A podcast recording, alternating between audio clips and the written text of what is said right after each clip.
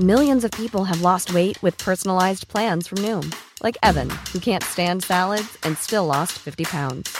Salads, generally, for most people, are the easy button, right? For me, that wasn't an option. I never really was a salad guy. That's just not who I am. But Noom worked for me. Get your personalized plan today at Noom.com. Real Noom user compensated to provide their story. In four weeks, the typical Noom user can expect to lose one to two pounds per week. Individual results may vary.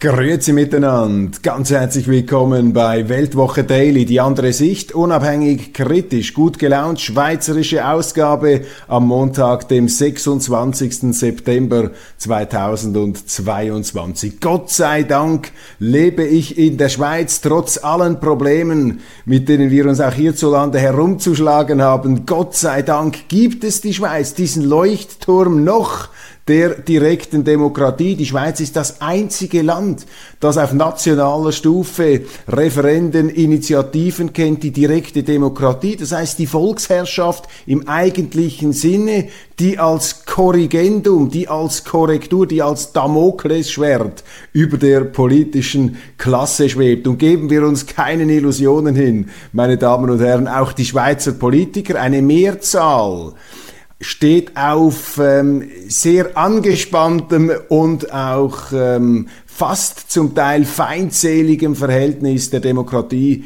ähm, der Direkten gegenüber. Warum? Ja, ganz einfach, weil die direkte Demokratie bedeutet, die Macht liegt beim Volk und nicht bei den Politikern. Die Politiker sind das ausführende Organ des Volkswillens. Klar, sie haben in unserem System auch erhebliche Gestaltungsmacht, die sie je nachdem zum Guten oder zum Schlechten anwenden. Aber die direkte Demokratie, das ist das Fundament, das ist die Grundlage, das ist eine der ganz wichtigen Staatssäulen unseres Landes und auch ein wesentlicher Grund dafür, dass es der Schweiz eben besser geht als anderen Ländern, vor allem vielen Ländern in der Europäischen Union. Direkte Demokratie bedeutet nämlich, dass das Regierungshandeln, dass die Politik genauer kontrolliert wird, dass die Politik eben viel zu wichtig ist, als dass wir sie vollumfänglich in die Hand von Berufspolitikern, um Himmels willen, von äh, Politikern geben würden. Direkte Demokratie nach wie vor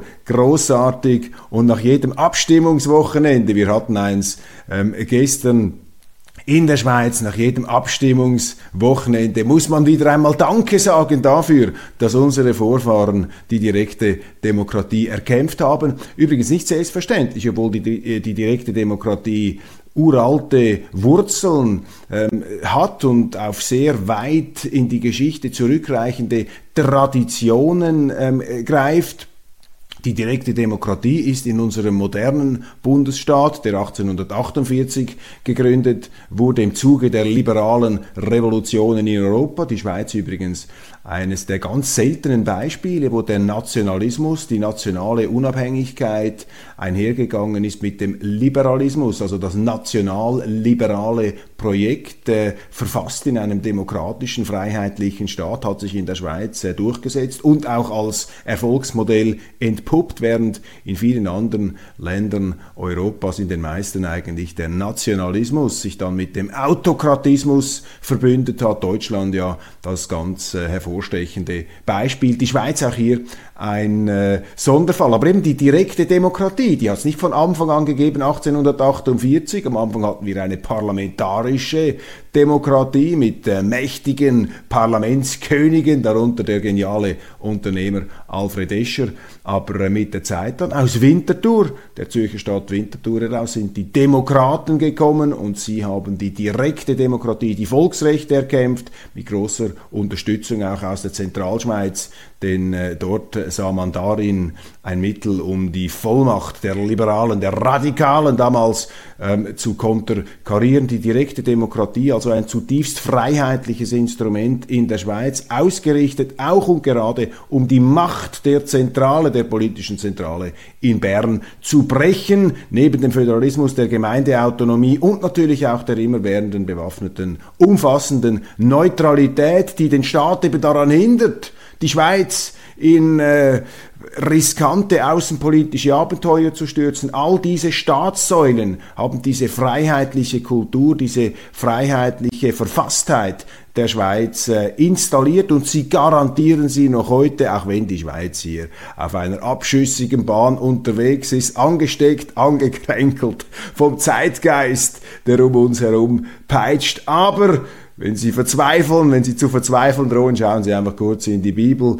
Dort steht's drin, der Mensch ist immer wieder den falschen Götzen hinterhergerannt. So, jetzt aber zum Abstimmungswochenende. Die Schweiz sagt knapp Ja zur Änderung des AHV-Gesetzes. Das ist seit langer, langer Zeit das erste Mal, dass eine sogenannte AHV-Reform abgesegnet wurde. Die AHV das ist ja auch so eine äh, goldene Kuh, eine heilige Kuh der äh, Schweiz, eine sozialstaatliche Errungenschaft, aufbauend auf dem Umlagesystem, demografiegetrieben, ähnlich wie die Sozialsysteme in Deutschland. Bei uns ist die AHV aber nicht das einzige ähm, Werkzeug der Altersvorsorge, die einzige, der einzige Pfeiler, aber ein wichtiger und äh, in finanzieller Schieflage. Und jetzt haben die Stimmbürger in der Schweiz Ja gesagt zu der AHV-Reform. Das heißt, Erhöhung des äh, Frauenrentenalters, die längst fällige Gleichberechtigung. Viele Frauen haben sich da dagegen gestellt. Es gab einen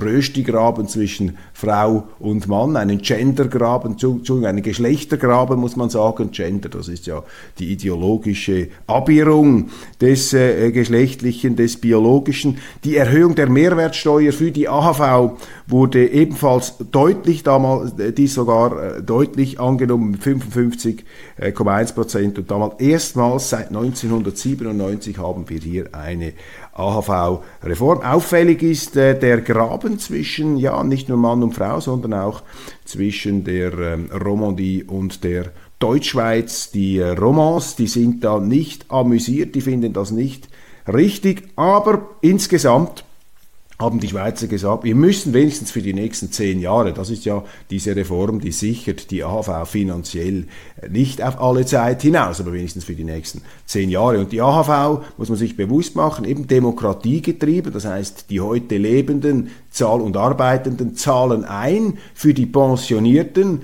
Und das hat man natürlich gemacht zu einer Zeit, als die ähm, Schweizer Familien noch mehr Kinder hatten. Da waren also die Kinder sozusagen die institutionalisierte Altersvorsorge. Aber, das ist meine These, der Ausbau des Sozialstaates hat eben die Notwendigkeit verringert, ähm, Kinder zu zeugen, große Familien zu haben als äh, Altersversicherung und so profitierte die AHV von einer demografischen Situation, die nicht zuletzt deshalb zustande gekommen ist, weil es damals keine AHV gab, weil eben die Kinder tatsächlich die einzige Altersvorsorge der äh, Menschen waren.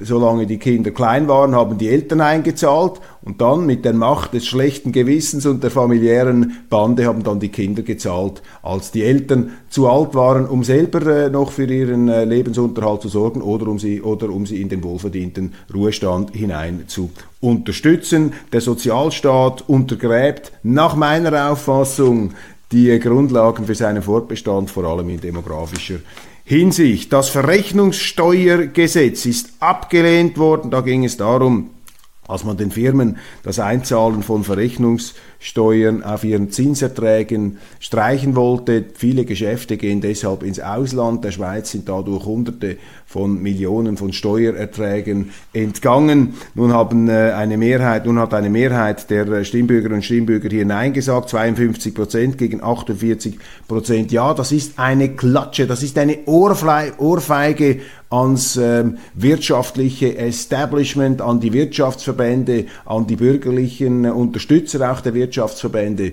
äh, die sich für dieses Anliegen eingesetzt haben. Ein komplett vernünftiges Anliegen, denn es hätte natürlich Geld in die Schweiz zurückgebracht, nicht zu knapp. Jetzt aber werden wichtige Geschäfte im Ausland getätigt, weil eben die Unternehmen auf diesen Zinserträgen dort keine Verrechnungssteuern zahlen müssen, aber die Leute haben das äh, nicht gutiert. Sie haben auch die Argumente möglicherweise nicht äh, mit, nicht verstanden. Es ist ihnen zu wenig gut äh, erklärt worden. So muss ich es ausdrücken.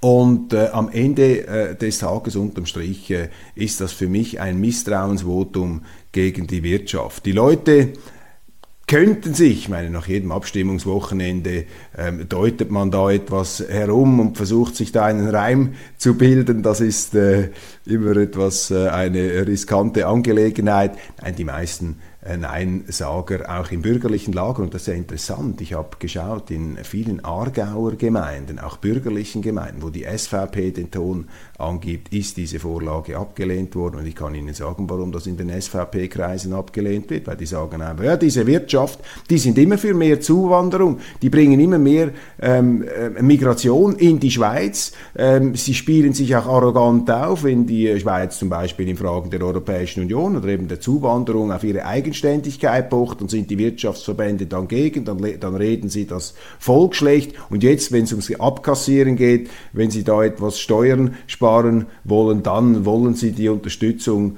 äh, der äh, Bevölkerung wieder. Außerdem, wenn die Firmen noch immer erfolgreicher und reicher werden, dann werden sie noch mehr Migration ins Land holen. Ich glaube, dass diese Migrationsfrage sehr wichtig ist psychologisch, aber nicht nur psychologisch, auch faktisch dass äh, viele Schweizerinnen und Schweizer eine steigende Zahl vielleicht ein Misstrauen entwickeln gegen die Wirtschaft. Und das finde ich schlecht. Ich bin äh, der Auffassung, dass äh, die, die Schweizer Wirtschaft ist enorm wichtig und man muss eine Stimmung im Land haben, die die Wirtschaft unterstützt und beflügelt und nicht auf diese Art und Weise kritisch ähm, betrachtet. Eben die Gemeinderesultate des Verrechnungssteuergesetzes lassen aufhorchen. Massentierhaltungsinitiative, ein krachendes Nein gegen äh, die äh, Vorlage der Fleischfeinde die hier äh, das Horrorszenario an die Wand gemalt haben, dass in der Schweiz die Tiere auf äh, unmenschliche Art,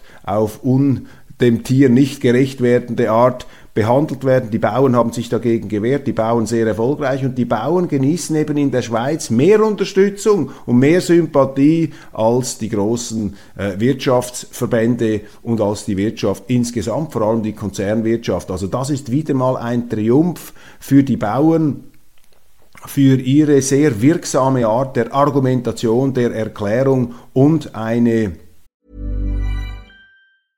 A lot can happen in three years, like a chatbot may be your new best friend. But what won't change? Needing health insurance. United Healthcare Tri Term Medical Plans, underwritten by Golden Rule Insurance Company, offer flexible, budget friendly coverage that lasts nearly three years in some states. Learn more at uh1.com. Quality sleep is essential. That's why the Sleep Number Smart Bed is designed for your ever evolving sleep needs. Need a bed that's firmer or softer on either side? Helps you sleep at a comfortable temperature? Sleep Number smart beds let you individualize your comfort so you sleep better together. JD Power ranks Sleep Number number 1 in customer satisfaction with mattresses purchased in-store. And now, save 50% on the Sleep Number limited edition smart bed for a limited time. For JD Power 2023 award information, visit jdpower.com/awards. Only at a Sleep Number store or sleepnumber.com.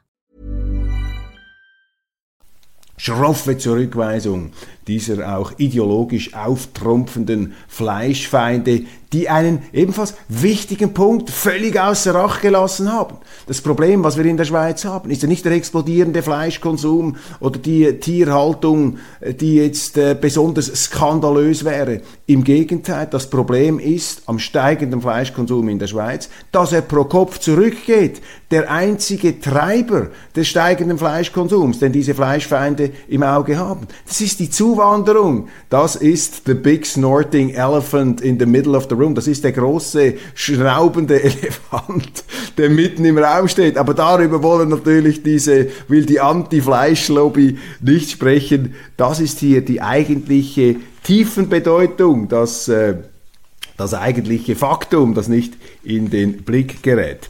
Weitere interessante Wahlergebnisse und Abstimmungsergebnisse vom Wochenende in dem, äh, im Regierungsrat in den Ersatzwahlen des Kantons Schwyz hat sich ein SVPler als einziger im ersten Wahlgang durchgesetzt. Das ist für die Partei sicherlich eine schöne Bestätigung. Basel-Stadt, Volksinitiative zur Verkleinerung der Regierung gescheitert, 60,6 Prozent Nein.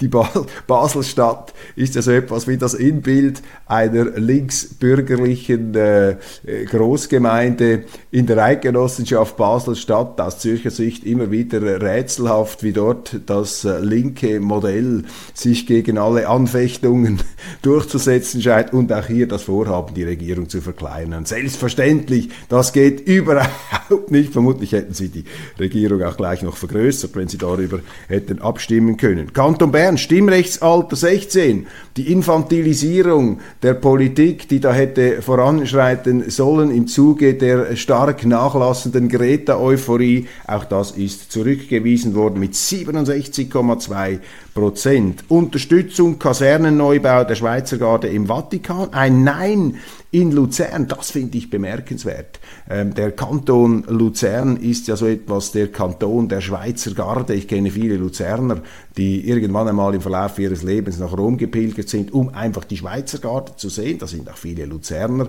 dabei. Aber hier, man ist nicht bereit, hier äh, eine weitere, eine Unterstützung für einen Kasernenneubau äh, zu gewährleisten. Dann in Zürich ist ja äh, zweierlei äh, bemerkenswert. Einerseits diese, ähm, die ähm, Initiative, die da gestartet wurde, die erfolgreich äh, jetzt auch an die Urne gebracht wurde von der alternativen Liste, die wollten äh, dem, äh, den, den Aktionären, den Großaktionären äh, Strafsteuern geradezu aufbrummen. Das ist hauchdünn abgelehnt worden, hauchdünn abgelehnt worden, bemerkenswert dünn. Zum Glück ist es abgelehnt worden, das hätte nämlich die Qualität äh, des Kantons Zürich als Wirtschaftsstandort noch mehr ähm, äh, verschlechtert. Zürich sowieso in den letzten Jahren äh, sehr stark von links geprägt, auch der Kanton, immer mehr die Stadt sowieso. Das Zweite, in der Stadt Zürich hat sich diese alternative Liste, das ist eine sehr weit links außen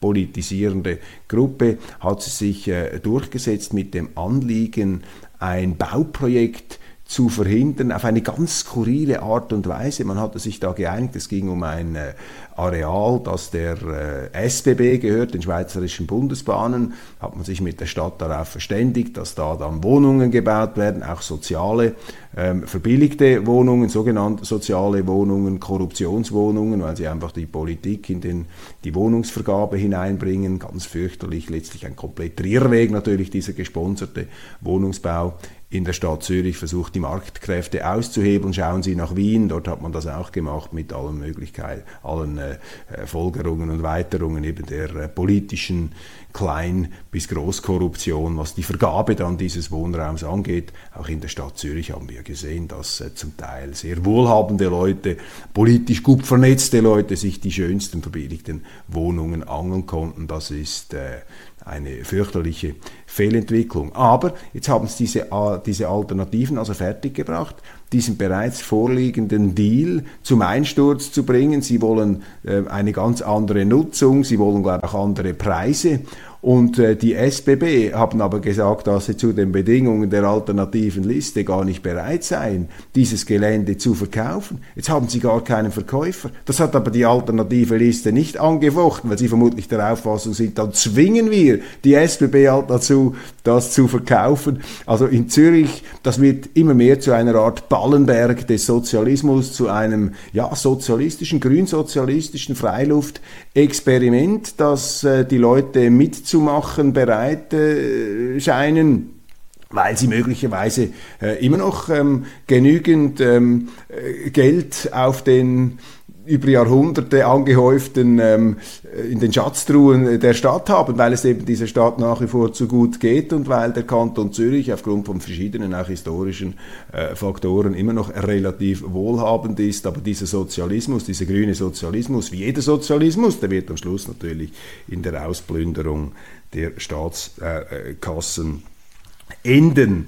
Dann blicken wir etwas ins internationale Parlamentswahlen in Italien. Meloni siegt, er sieht Regierungsauftrag bei Rechtsallianz in Italien. 24,6 Prozent der Stimmen holt das, äh, holen die rechten Fratelli d'Italia, die in unseren Medien als rechtsradikal verteufelt werden. Das ist so einfach eine Chiffre, die man hier angeklebt hat. Postfaschistisch, faschistisch, faschistisch Es ist ähm, bemerkenswert, äh, wie leichtfertig, wie frivol dieses Adjektiv, dieses Wort in unserer Publizistik, wie geschichtsblind auch es verwendet wird. Meine Beobachtung, meine These ist ja, jeder Bürgerliche, jeder Konservative, der, der wird früher oder später von den Medien als Faschist bezeichnet, weil die Medien eben Teil sind dieses linksmittigen Machtkartells des Establishments und alles, was dieses Establishment herausfordert, auch mit sachlichen Argumenten, das wird reflexhaft verteufelt,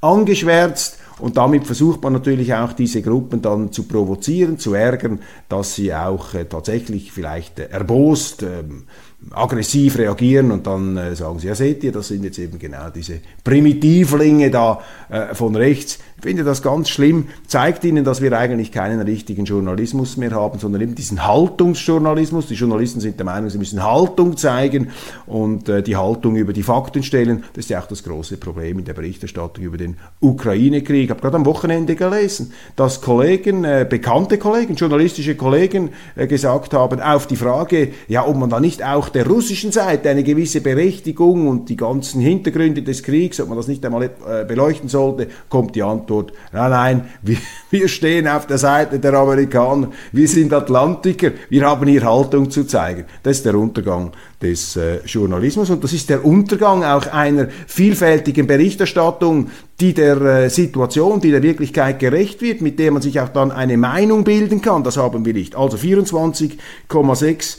Prozent eine Versechsfachung des Resultats. Das heißt, ähm, die Fratelli d'Italia werden zusammen mit äh, Matteo Salvinis Lega, die stark äh, zurückgefallen ist von 17,6 Prozent auf etwas über 8 und der Partei von Silvio Berlusconi, Forza Italia, 8 Prozent, die werden da jetzt das Zepter übernehmen.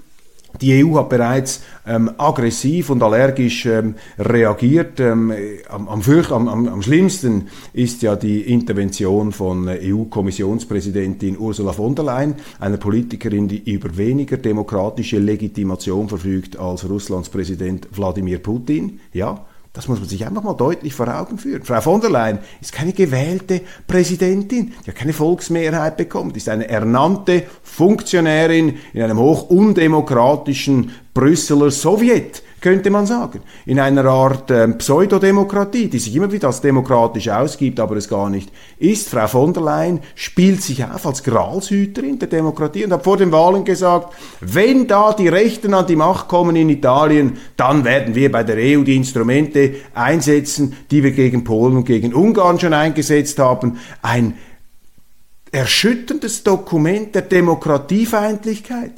Brüssel, die Europäische Union, ist im Begriff, mit solchen Aussagen die Demokratie zu untergraben in Europa. Und das sind dann die Leute, die sich aufspielen vor den Kameras. Wir sind die Gralshüter der Demokratie. Wir sind die, die die Demokratie nach außen tragen, gegen diese finsteren Despoten Xi Jinping und Putin verteidigen. Also das ist das Gegenteil von Demokratie, was wir hier haben. Und der Sozialismus, der undemokratische Sozialismus, breitet sich ja im Westen äh, äh, wie ein Feuer aus im Gestalt dieser Woke-Philosophie, die die Meinungsäußerungsvielfalt äh, kaputt macht, die uns da eine Einheitsmeinung aufzwingen will. Da machen all diese Politiker auch mit und äh, die Europäische Union mit solchen Aussagen dokumentiert sie, dass die Kritik, die Leute wie Meloni und andere an der EU äußern, dass diese Kritik eben nicht vom Tisch zu wischen ist, dass es besorgniserregende Tendenzen der Demokratie, Abschaffung der Demokratie, Beschneidung in der Europäischen Union gibt. Ich möchte im Zusammenhang mit den äh, Wahlen in Italien noch auf einen wichtigen Aspekt hinweisen, und zwar auf die Dimension der Schulden und was das äh, zu bedeuten hat. Italien sitzt mit 2755 Milliarden Euro ähm, Schulden hinter Frankreich und dem zweitgrößten staatlichen Schuldenberg der EU-Länder. Also nur Frankreich hat noch größere Schulden in absoluten Zahlen. Dennoch will die Siegerallianz der Parlamentswahl vom 25. September die Verschuldung sogar noch forcieren. Was bedeutet das für den Euro? Eine ganz wichtige Frage. Italien gilt schon seit einigen Jahren als too big to save. Die drittgrößte Volkswirtschaft der EU darf nicht scheitern, weil die übrigen 26 Länder Italien kaum retten könnten, denn einige von ihnen sind selbst an ihrem finanziellen Limit angekommen. Italiens Anteil an den EU-Staatsschulden beträgt 21,1 Prozent, rund das Achtfache von Griechenland mit 2,75 Prozent. Aber zur Wirtschaftsleistung der EU steuert Italien nur 12 Prozent bei, mit 153 Prozent Staatsschulden im Vergleich zum Bruttosozialprodukt. Eurostat erstes Quartal 2022 überschreitet Italien die vereinbarten Maastrichter Schuldenobergrenzen von 60 Prozent markant. Die Siegerkoalition, Melonis Fratelli d'Italia, Salvinis Lega, Berlusconis Forza Italia, in der die Euroskeptiker die Oberhand haben, will diese Verschuldung nun sogar noch auf die Spitze treiben. Die Absicht ist klar, mit einem neuen Schuldenschub wollen sie so viel Geld wie möglich für Italien aus dem Eurosystem herausquetschen, denn die übrigen Euro-Länder können es sich nicht leisten, Italien aus dem Euro oder aus der EU zu werfen. Giorgia Meloni hat im Wahlkampf versprochen, Steuern auf breiter Front zu senken, eine Steueramnestie anzuordnen und die Renten signifikant zu erhöhen. Ein Paket, das gut und gerne 80 Milliarden Euro kosten wird. Das wären zusätzliche Defizite von 4,5 Prozent des BIP. Andere Schätzungen taxieren die Wahlversprechen sogar auf 200 Milliarden. Noch vor seinem Rücktritt hat Draghi für rund 30 Milliarden neue Schulden, 2 Prozent des BIP, für Finanzhilfen an die Wirtschaft aufgenommen. Er ist somit nicht der Stabilitätsanker, nicht der Stabilitätsanker Mario Draghi, wie ihn die Medien hochjubeln. Auch er setzt sich über die EU-Vorgaben rücksichtslos hinweg. Dazu kommt eine angekündigte Überprüfung des 209 Milliarden schweren von der EU finanzierten Wiederaufbauplans, der mit Reformauflagen und für den grünen Umbau der Wirtschaft und Gesellschaft verknüpft wurde. Meloni möchte das Geld behalten, die Auflagen aber nicht erfüllen. Aber in diesem Betrag sind 81,4 Milliarden nicht rückzahlbare Zuschüsse enthalten, die Italien mit einem störrischen Verhalten wohl nicht verspielen will. Italien würde bei einem Euro und damit dem zwingend verbundenen EU-Austritt einen Schuldenberg hinterlassen, den die anderen Länder kaum verkraften könnten. Italien selbst würde wohl mit einer eigenen neuen Währung massiv abwerten und deshalb die auf Euros laufenden Staatsschulden nicht mehr bedienen, vergessen denn zurückzahlen können. Ähm, würden diese ausstehenden Schulden in Form eines Befreiungsschlages in die Neulira umgewandelt, käme es zu einer europaweiten Finanzkrise. Ohne Italien würde die Verschuldungsquote der Eurozone um rund 10 Prozentpunkte von 95 auf 85 Prozent fallen, aber daraus kann keine Bonitätsverbesserung abgeleitet werden. Denn Resteuropa wäre mit notleidenden oder abgewerteten Schulden konfrontiert, insbesondere die EZB, die Zentralbank, die europäische, die Italien über das Zahlungssystem Target 2 über 640 Milliarden Euro Juli 2022 zur Verfügung gestellt hat, aber auch viele Geschäftsbanken aus Nordeuropa, insbesondere aus Deutschland, Österreich und Frankreich, sind mit mehrstelligen Milliardenkrediten in Italien engagiert. Italien wird im Euro bleiben müssen, koste es die anderen was es wolle. Die italienischen Staatsschulden werden aber auch wegen den höchsten Zinsen seit neun Jahren, zehnjährige Staatsanleihen 4,3 Prozent, wie ein Krebsgeschwür weiter wuchern und die Hoffnung auf eine Kurserholung des Euros zum Franken ersticken. Dies die Angaben unseres äh, Chefökonomen, äh, glaube ich schon fast äh, sagen zu müssen. Hans Kaufmann, ganz herzlichen Dank, Hans, für deine ähm, Recherchen, für deine wasserdichten äh, hier äh, Analysen zur wirtschaftlichen Lage. Noch eine Meldung aus Österreich. Im Tirol muss die ÖVP starke Verluste hinnehmen. Die ÖVP, so etwas wie die gewohnheitsmäßige Regierungspartei in Österreich, erleidet eine schlappe minus 9,6 Prozent. 34,7 Prozent bringen sie immer noch auf die Waage. Ähm, erstarkt unter Herbert Kickel, dem Oppositionellen, dem führenden und auch eloquentesten Oppositionellen und ich wage hinzuzufügen, dem intelligentesten Oppositionellen Österreichs, deshalb wird er auch dermaßen angegriffen. Herbert Kickels FPÖ mit plus 3,4 Prozent auf 18,9, die SPD ungefähr stabil bei 17,5 Prozent. Dann gibt es eine Liste Fritz, immer wieder äh, innovativ da, die österreichische Politik plus 4,4 Prozent, 9,9. Die Grünen verlieren und die Neos die äh, Liberalen da, diese etwas geschmäcklerische Zeitgeistpartei, man verzeihe mir äh, diese äh, Einschätzung, aber sie ist eben meine ehrliche. Ähm, das äh, ist ein interessantes Bild. Also hier die Grünen, die Linken, die jetzt da etwas abschmelzen, gletscherhaft die ÖVP, Establishment-Partei, natürlich äh, die äh, Entwicklungen der letzten äh, Monate und Jahre und die, ÖV, die FPÖ, die ja stark tauchte nach der Ibiza-Affäre von Karl-Heinz Strache, die ist wieder am kommen. Man rechnet aber nicht damit, dass die ÖVP mit der FPÖ da eine Regierungskoalition bildet. Eine große Koalition scheint in Österreich sich abzuzeichnen. Meine Damen und Herren, das war's von Weltwoche Daily Schweiz. Ganz, ganz herzlichen Dank für Ihre Aufmerksamkeit. Ich freue mich, wenn wir uns morgen wieder sehen. Wir haben ja die letzte Woche des, äh, der Session in Bern vor uns. Die politischen Räte tagen.